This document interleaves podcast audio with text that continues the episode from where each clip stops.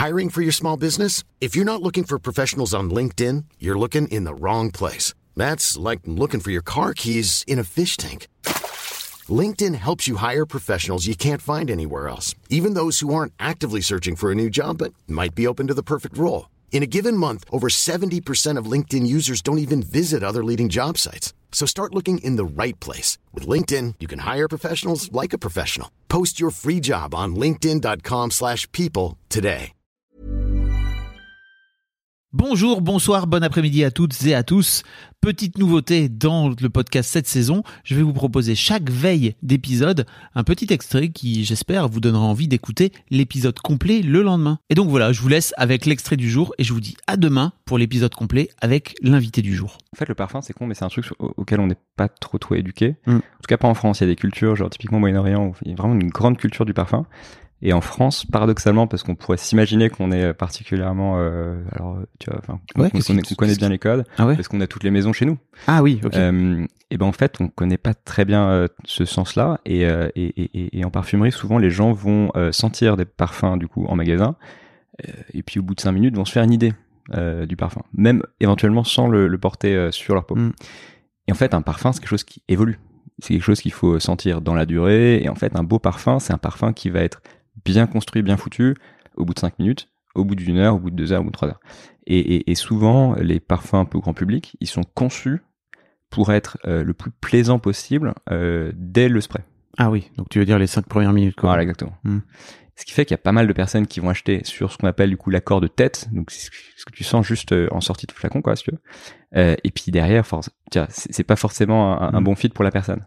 Sauf qu'en fait, c'est vraiment avec du coup les notes qui arrivent plus tard dans la durée que c'est- vraiment ça le parfum. C'est ça que les parfums, les personnes vont sentir sur toi, c'est Mm. ça que toi-même tu vas sentir, euh, jusqu'à ce que tu te sois habitué en fait à l'odeur, hein, parce qu'au bout d'un moment, on, on, on- on le sent plus.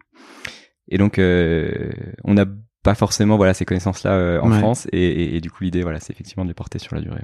Mm. Depuis quand existe euh, ce milieu du parfum?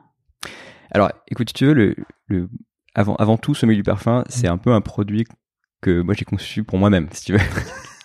C'est toujours la meilleure façon Mais non, mais de, créer une boîte. si tu essaies de, de- de répondre à un problème que toi-même tu n'as pas, Ouais. c'est beaucoup plus compliqué parce qu'il faut arriver à se mettre dans les pompes de bah, d'autres personnes. Euh, et donc en fait, bon, si tu veux, l'aventure, elle commence il y a il y a il y a il y a, il y a- il y a sept ans, je crois, sept sept ans à peu près. Ouais. Euh, moi, j'étais en j'étais encore en école d'ingénieur et je m'apprêtais à partir au Japon. Bon, euh, c'était ma dernière année d'études. Et euh, mon frère, qui du coup a trois ans de plus que moi, euh, me demande juste avant son anniversaire si je pouvais lui trouver un parfum qui sentait la- l'espèce d'huile à barbe qui se mettait. euh, Voilà. Euh, il se trouve que c'était une huile au cèdre. Bon. Et du coup, bah, moi, je me dis bon, ok, pourquoi pas. Je connaissais un petit peu le parfum, mais pas plus que ça. Je sais pas. Bon. Et donc je me pointe avec cette huile à barbe dans une parfumerie que, que je citerai pas, et, et puis je, je demande aux, vend- aux vendeuses, voilà, qu'est-ce que vous pouvez me, me conseiller qui sentirait à peu près quelque chose de similaire, quoi. Et euh, et puis le cèdre, franchement, c'est pas c'est pas un truc exotique hein. en parfumerie, il y en a quand même un peu partout. Euh, et puis là, c'est vrai que les filles vont vraiment regarder avec des, des, des grands yeux ronds, et puis euh, au bout de cinq minutes, bon, bah, en fait, euh, je sais pas trop. euh, éventuellement, je me suis même plus dit genre, bon, je viens d'arriver ou quoi. Mm. et, et direct, c'était ah bah ouais, par contre, ce mois-ci, on vend super bien tel ou tel truc. je vous le conseille chaleureusement et tout. Et puis que moi, ça m'a un peu saoulé. Je me suis dit bah en fait, euh, tu, tu, tu- tu te déplaces en boutique, donc que tu t'attends à ce que au moins, euh, bah C'est un conseil quoi. ah ouais, un minimum quoi. Euh, et puis en fait, tu repars sans rien. Et donc, tu vois, c'était, on est, on est en 2014, quelque chose comme ça. On commence à avoir un peu, tu as de l'IA, des, des données qui, qui viennent nous aider. Moi, je trouve que c'était un peu, euh, c'était le domaine dans lequel j'avais fait, tu vois, mes premières expériences pro en stage et tout. Euh, et je me dis, bah en fait, pourquoi on, enfin, je, je suis pas peut-être probablement pas la seule personne au monde à me poser la question. Euh, et puis, bah voilà, si on, si, si on utilisait les données pour répondre, euh, tu vois, au problème du- du- de la quête de parfum.